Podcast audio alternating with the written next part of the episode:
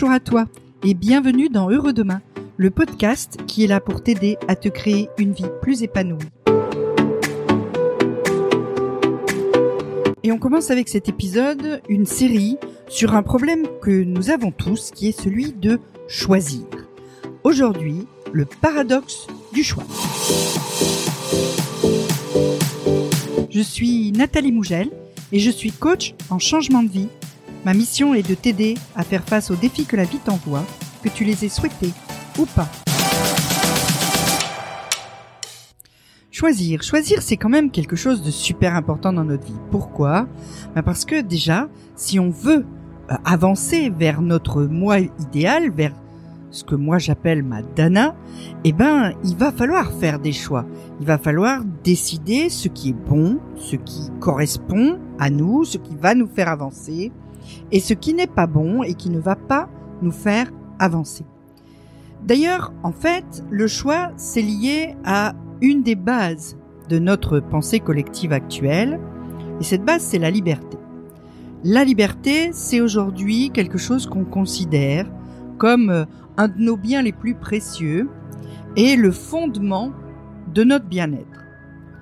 Nous sommes capables d'être bien, d'être heureux parce que nous avons la capacité d'être libres.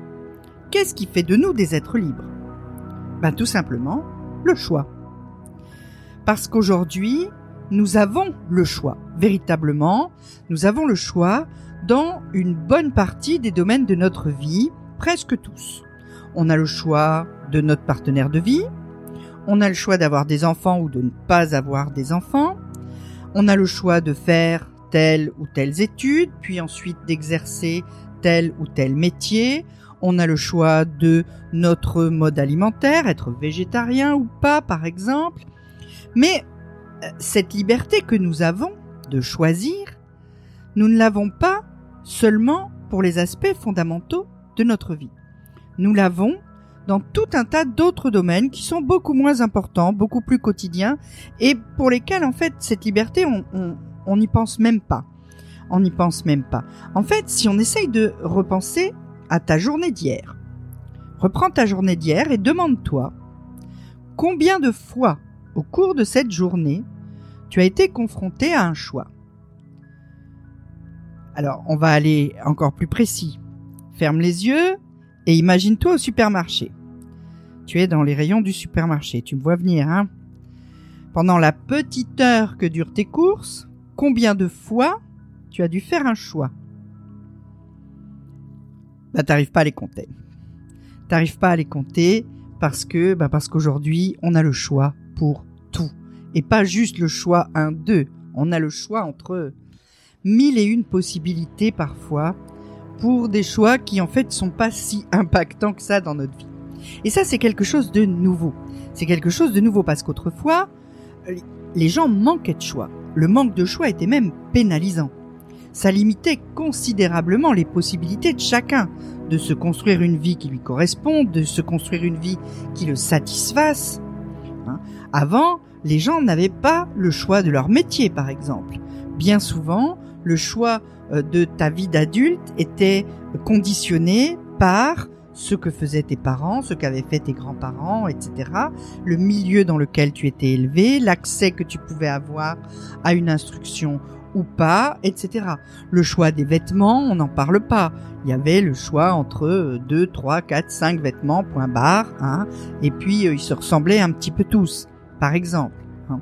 Donc on a aujourd'hui une société où le, les options que nous avons dans de multiples domaines de notre vie ont considérablement augmenté. L'augmentation du choix a d'ailleurs amélioré beaucoup de choses dans de nombreux domaines. Sauf que aujourd'hui, on croule littéralement sous les choix. Et t'as sûrement déjà entendu ça, hein, mais ça s'applique vraiment à la façon dont nous vivons aujourd'hui. Trop de choix, tu le choix. Si on reprend l'exemple du supermarché, est-ce que tu as vraiment besoin d'avoir le choix entre 52 sortes différentes de dentifrice 80 types de céréales de petit déjeuner 10, 100 sortes de pâtes Hein? Et cette profusion de choix à laquelle on fait face, elle a des effets négatifs et des effets négatifs qui sont pas du tout négligeables. Pourquoi? D'abord parce que trop de choix, ça te libère pas, ça t'apporte pas de la liberté. Au contraire, ça te paralyse. Parce que quand il y a trop de choix possibles, bah, qu'est-ce qui se passe? Bah, Finalement, t'arrives jamais à prendre une décision ferme et définitive. Parce qu'à chaque fois, tu te dis, ah ouais, mais peut-être que l'autre, il était mieux. Et celui-là, oh là là, je sais plus quoi choisir. Et voilà. Et du coup, t'as tellement de choix que tu n'arrives plus véritablement à choisir. Tu n'arrives plus à formuler un choix tout court. Tu hésites parfois plusieurs secondes devant les ketchup. Essaye de réaliser ce que ça veut dire. Tu es devant le rayon ketchup et tu prends déjà euh, peut-être une minute à choisir quel ketchup tu vas choisir. Quel rôle le ketchup joue dans ta vie? Soyons clairs, tu peux passer plusieurs minutes cette fois devant le rayon des chaussettes, plusieurs dizaines de minutes devant des gâteaux d'anniversaire, plusieurs heures, voire plusieurs semaines quand tu dois changer de téléphone ou de voiture. Donc, ça veut dire que ce choix, on n'arrive plus à le faire parce qu'on a toujours peur de ne pas faire le bon choix. Alors, on hésite pourquoi? Parce que chacun de ces choix a un coût. Si on reprend l'exemple d'un achat important cette fois, on va pas s'éterniser sur le ketchup nous non plus, hein, mais prenons le choix, par exemple, que tu dois faire lorsque tu veux t'acheter un téléphone. A priori, un téléphone, c'est juste un objet. On est d'accord. Hein. Moi, quand j'ai acheté mon premier téléphone portable, bon, je sais, je suis plus toute jeune, hein, mais quand j'ai acheté mon premier téléphone portable, on avait le choix entre quelques modèles différents, mais qui n'étaient pas si différents que ça en fait. Hein. Et quand j'ai choisi mon premier téléphone, mon premier Nokia 3310, je l'ai trouvé génial même encore aujourd'hui, j'en ai la nostalgie, tu vois, de ce téléphone. Et puis aujourd'hui, quand je dois m'acheter un téléphone, ben, qu'est-ce qui se passe? J'ai le choix entre des centaines de modèles, avec des caractéristiques euh, qui font euh, une liste longue comme le bras, hein, et la plupart du temps, tu comprends même pas la portée de ces caractéristiques. Euh, tu as des chiffres avec des espèces d'unités que tu sais même pas ce que c'est, HZ machin, tout ça. Hein. Et puis il y en a tellement que tu te dis, ah, forcément, dans tout ce choix qu'on m'offre, il y en a un qui est parfait pour moi, qui est exactement ce que je veux. Et du coup, l'enjeu de ce choix, il est multiplié par 100. Et les attentes que tu as sur l'objet téléphone, eh ben elles, sont multipliées par 1000. Et si tu te trompais Si le téléphone que tu vas choisir n'était pas celui qui est parfait pour toi donc t'as peur de te tromper. Alors, le plaisir de choisir, soyons clairs là-dessus, n'en ressort pas grandi, hein. Parce qu'en fait, c'est plus un stress qu'autre chose. T'es en train d'essayer de choisir un objet qui est censé te faire plaisir, et choisir, ça te fait presque mal. Et forcément, tu vas être déçu, d'une façon ou d'une autre. Quand j'ai acheté mon Nokia 3310, qui faisait pas grand chose de plus que les autres que les autres téléphones, c'est-à-dire envoyer des SMS et pouvoir appeler euh, les gens qui comptent pour moi, euh, je savais à l'avance que ce Nokia 3310, il n'était pas tellement mieux que les autres, puisqu'ils faisaient tous la même chose. Le truc qu'il avait, c'est qu'il était violet. Et moi, ça me faisait plaisir d'avoir un téléphone violet. Je voulais juste un téléphone qui soit pas noir. J'étais ravi, je l'ai gardé des années ce téléphone. Combien d'objets est-ce que tu as acheté cette année? Dont tu peux te dire j'ai choisi facilement et ce truc-là est juste parfait pour moi. Même ton ketchup est pas parfait. Trop de sucre, pas assez d'épices, trop liquide.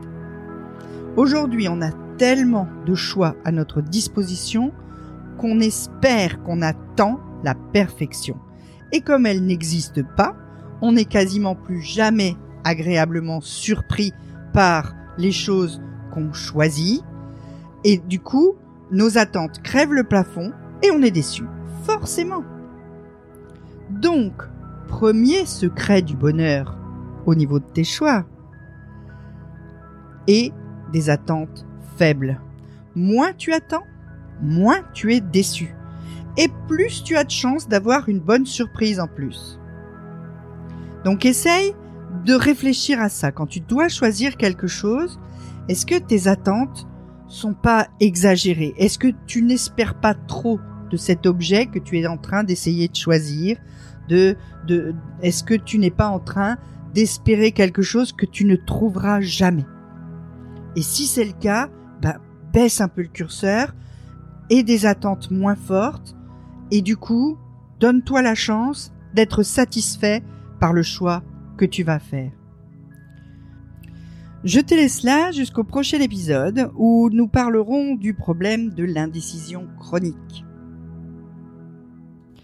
On se retrouve très vite dans un prochain podcast.